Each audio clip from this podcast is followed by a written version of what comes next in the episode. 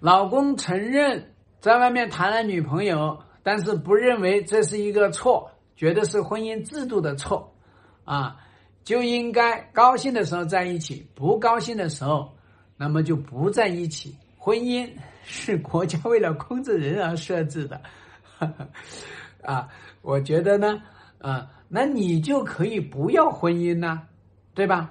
你现在扎扎实实跟你老婆去离婚不就得了吗？你要知道呢，婚姻制度是谁设立的？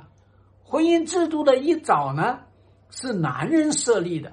男人设立婚姻制度的目的是干嘛呢？是保障这个基因的纯正性，保障男人的这个权利、财产的这个继承，然后呢，也是保障这个自己有一个固定的一个配偶，而不被别人来争夺。啊，往大里面说呢，也是保障这个国家不会因为这个叫做啊婚配的这个事情引发这个大的冲突、大的混乱。所以呢，他是一个男人，他居然说约束人性啊，约束男人。所以我跟你说呢，他一句话就是欠揍啊。